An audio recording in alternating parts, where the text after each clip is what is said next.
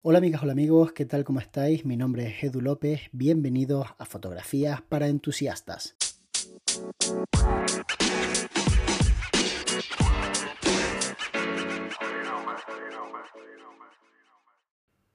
¿Qué pasa de la gente que en una red social es capaz de dejar un comentario tan ofensivo a otra persona que no conocen de nada?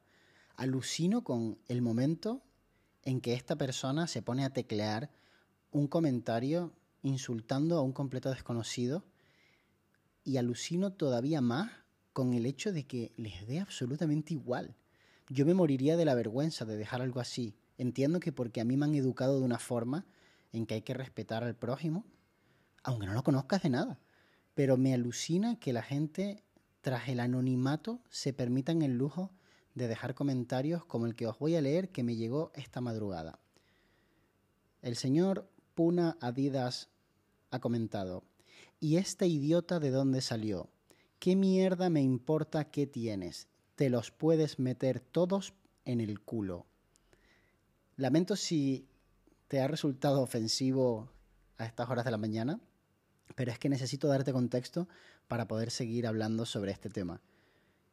¿Por qué cabeza cabe que alguien esté viendo un vídeo de YouTube de otra persona a la que no conoce, por lo que dice la primera parte de su mensaje, y se le ocurre escribir ese comentario.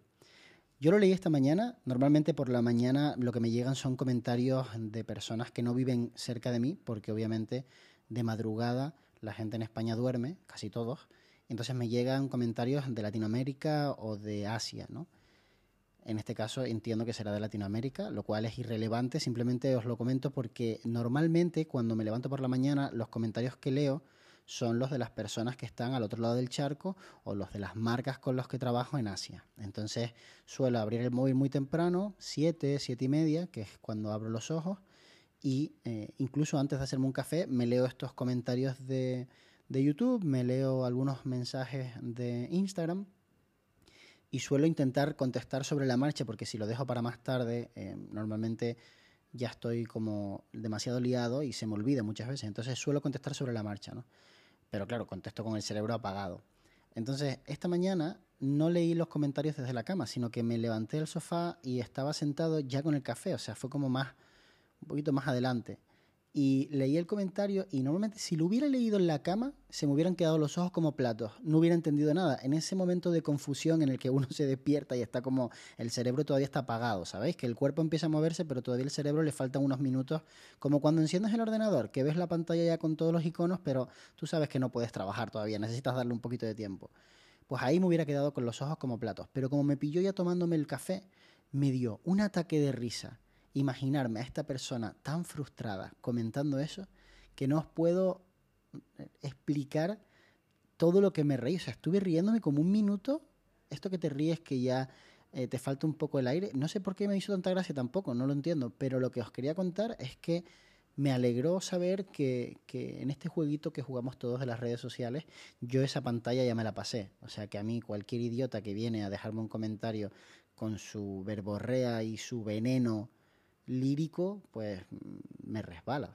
llega un punto en el que obviamente te haces inmune a todo esto, porque al final es como, como con las vacunas.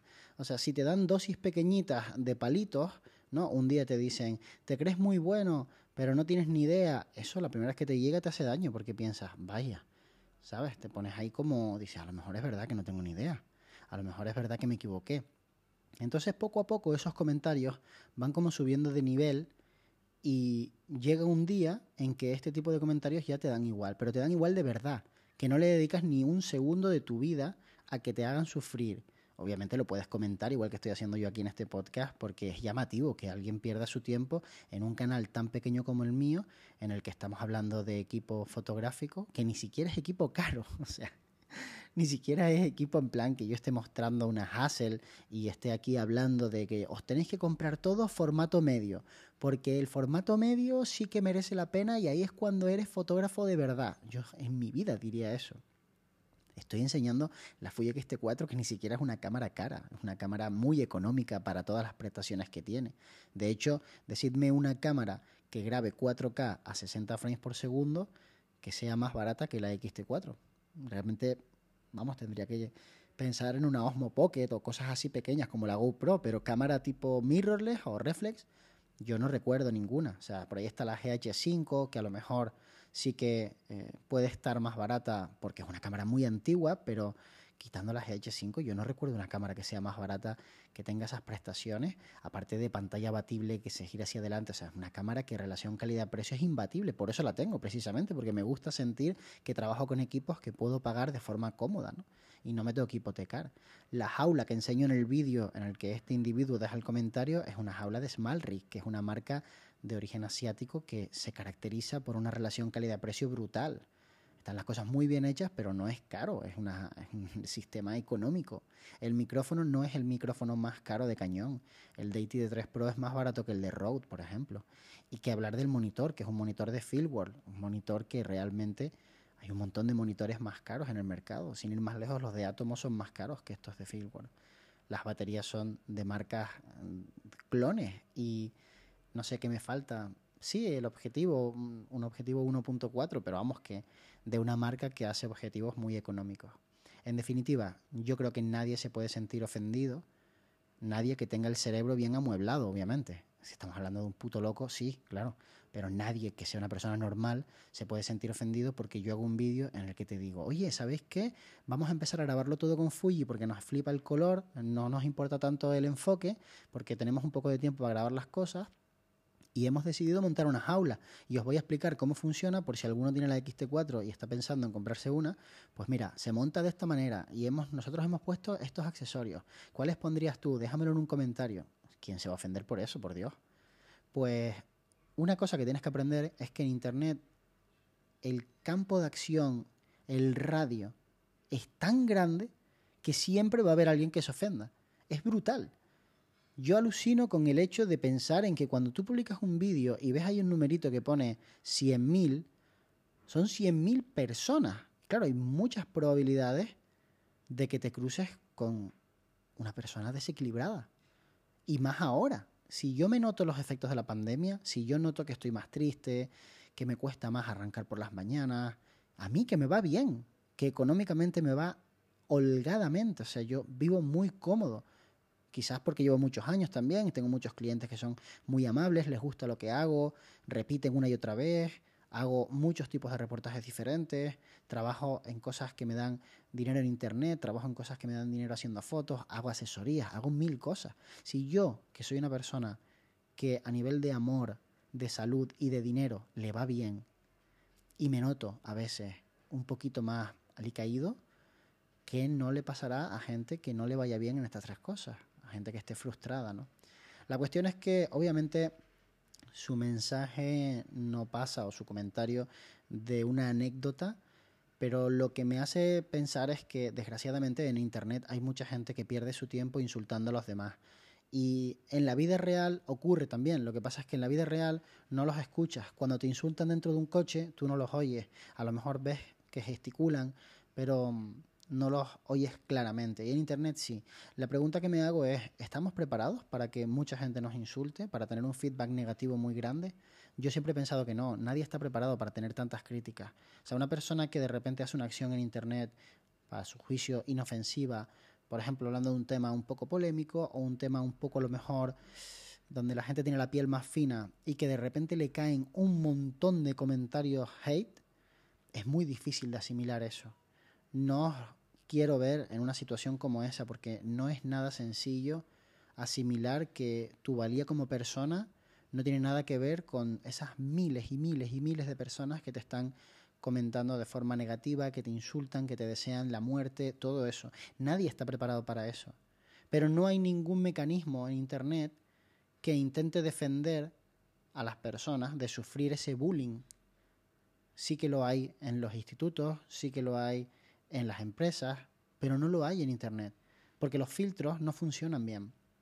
Porque cualquier filtro de una red social en la que alguien ponga la frase métetelo por el culo debería estar bloqueado de forma automática. A esa persona no le deberían dejar mandar ese mensaje. De hecho, en Instagram sí que está ocurriendo que los directos, si tú intentas mandar un comentario que sea un poco ofensivo y que a lo mejor es un código de amistad con la persona que está transmitiendo, Instagram te va a decir, hemos bloqueado comentarios que se parecen mucho al que tú quieres dejar.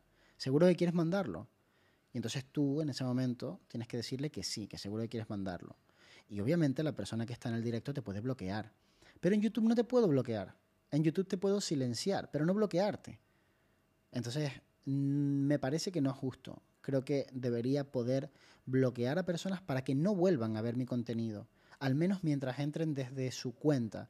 Porque obviamente yo no me siento afectado por el contenido, por el comentario de este individuo, pero sí me gustaría que no pudiera ver ningún vídeo más mío. Porque si llegó a mi vídeo es porque de alguna manera el algoritmo se lo mostró. Y si se lo mostró es porque muestra interés en determinadas cosas que tienen relación con mi contenido. Y no quiero poder aportarle ni un 1% a esa persona. Una persona que me deja un comentario así no se merece ver ningún vídeo mío. Y ojalá exista en el futuro un método para poder bloquear personas a través de la IP, a través de su cuenta o de alguna forma, para que no pueda ver un contenido, no pueda seguir dejando esos comentarios y simplemente pues siga con su vida y me deje en paz. Pero ahora imaginaros que en vez de uno son mil. ¿Qué pasaría con mi canal de YouTube? Pues seguramente yo abandonaría. No os voy a mentir, yo no soy He-Man, no soy Superman para aguantar la crítica de tanta gente esté o no esté justificada. Al final pensaría que no merece la pena simplemente. Y ese es el gran problema de Internet. Perdemos el talento de muchísimas personas porque cuatro locos, en relación a toda la gente que ve el contenido, no paran de darles caña. Y entonces, bueno, pues al final este tipo de plataformas no están hechas para todo el mundo y es algo que yo le repito mucho a la gente que me dice que va a empezar a tener un canal en YouTube. Yo le digo, uno, tienes que saber que no le vas a gustar a todo el mundo, es imposible literalmente, y dos, tienes que saber que las personas a las que les gusta no se manifiestan con la misma ganas que las personas a las que no les gusta. Las personas a las que les gusta ven tu contenido, a veces le dan like y se van a su casa y siguen haciendo su vida. A veces te dejan un comentario, oye, qué bien esto, tal, pero si no tienen nada que decir, ven tu contenido y se van, siguen con su vida. Eso sí, siempre ven tu contenido, pero se van. Pero el que no le gusta se toma la molestia y esto siempre ha sido así, porque al que le gusta se acomoda en ver tu contenido, en apoyarte, simplemente porque se está apoyando a sí mismo también. Le gusta lo que haces, lo ve, lo disfruta y ya está. Sigue navegando por internet. Pero al que no le gusta, como tiene el cerebro un poquito atrofiado, no todos, obviamente, hay gente que no le gusta, te pone un dislike y se marcha y no pasa nada. O no le gustas, no te pone ningún dislike, te deja de ver, a lo mejor incluso los tres puntitos y le dice, oye, no quiero ver más este contenido, no me interesa. Y entonces YouTube dice, pues ya no te lo muestro más. Eso es lo que haría una persona normal, equilibrada, porque yo entiendo que no le puede gustar a todo el mundo. Lo que no entiendo es que una persona se tome la molestia de insultarme abiertamente y que, bueno, pues se quede tan feliz y tan pancho, ¿no? Y que sobre todo no haya ningún tipo de, reprimenda por parte de la red social de que esto ocurra, ¿no? Al final va en detrimento de la propia red. O sea, si yo entro en una red como Twitter y es una red donde todo el mundo se está insultando y es una jauría, yo simplemente me doy de baja, que fue lo que hice de Twitter. O sea, yo no me interesa estar en un lugar en donde no se respeta un código ético moral mínimo. No me interesa porque no tengo ninguna necesidad de estar en esa red social. Prefiero estar en otra. Hay un montones, hay, pero no os imagináis cuántas. Y en todas hay gente. Así que no necesito estar en ninguna donde la gente se insulte deliberadamente. Espero que no estéis insultando a nadie porque de verdad que no os hacéis ningún favor a vosotros. Tenéis que ir al psicólogo, tenéis que tomar terapia porque eso no es normal. Vamos a dejar de normalizar que una persona pierda el control hasta un punto que puede insultar a otra a la que no conoce. No sirve de nada. Ni siquiera te deja a ti más tranquilo al insultar. Al revés, te genera ese, ese odio por dentro. Y al final eres un infeliz. Entonces, ojalá seáis todos súper felices. Yo entiendo que sí, que es gente normal. A mí me sigue una audiencia maravillosa. Sé que sois personas completamente normales, que consumís contenido en internet, hacéis vuestra vida. Algunos os va mejor, a otros os va peor. Pero bueno, dentro de lo que cabe, entiendo que eh, la gente, pues, es unas personas normales y espero que te haya gustado esta reflexión o al menos que hayas echado un ratito, que es la idea de este podcast. Nos vemos muy pronto. De hecho, nos vemos mañana.